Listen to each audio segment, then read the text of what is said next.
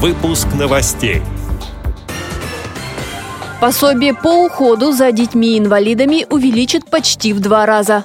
Эксперт по доступной среде Всероссийского общества слепых выступила на мастер-классе ЮНЕСКО в Париже. В Брянске молодые активисты общества слепых обсудили проблемы трудоустройства.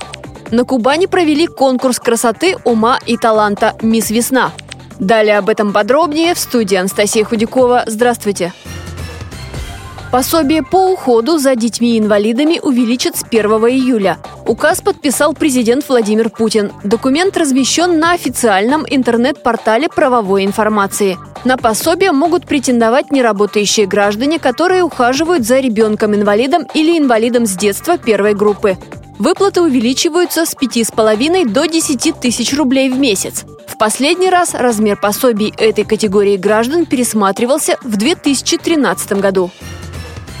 В штаб-квартире ЮНЕСКО в Париже прошла большая конференция, посвященная проблемам и перспективам искусственного интеллекта в образовании, а также вопросам создания новых форм работы в обучении. Там встретились эксперты из разных стран мира. Программе конференции, которая длилась неделю, были пленарные заседания и семинары. В мастер-классе по вопросам инклюзивного образования участвовала начальник отдела по разработке и внедрению адаптивных технологий КСРК ВОЗ Светлана Боткина.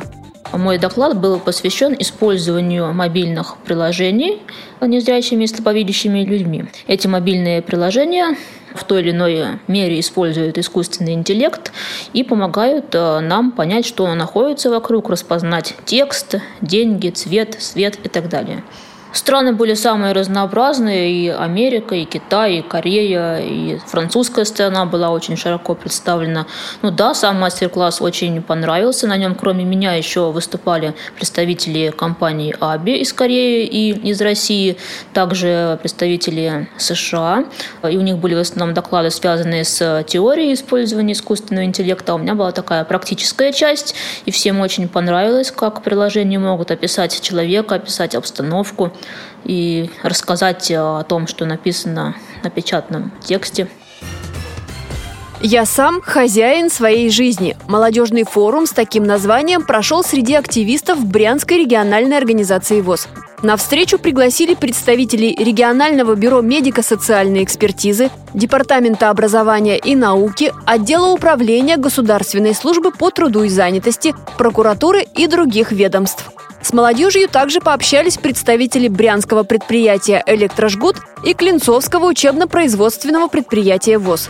Тема форума – трудоустройство инвалидов, а также вопросы профессионального ориентирования, трудовой реабилитации с учетом состояния здоровья, говорится на сайте региональной организации ВОЗ.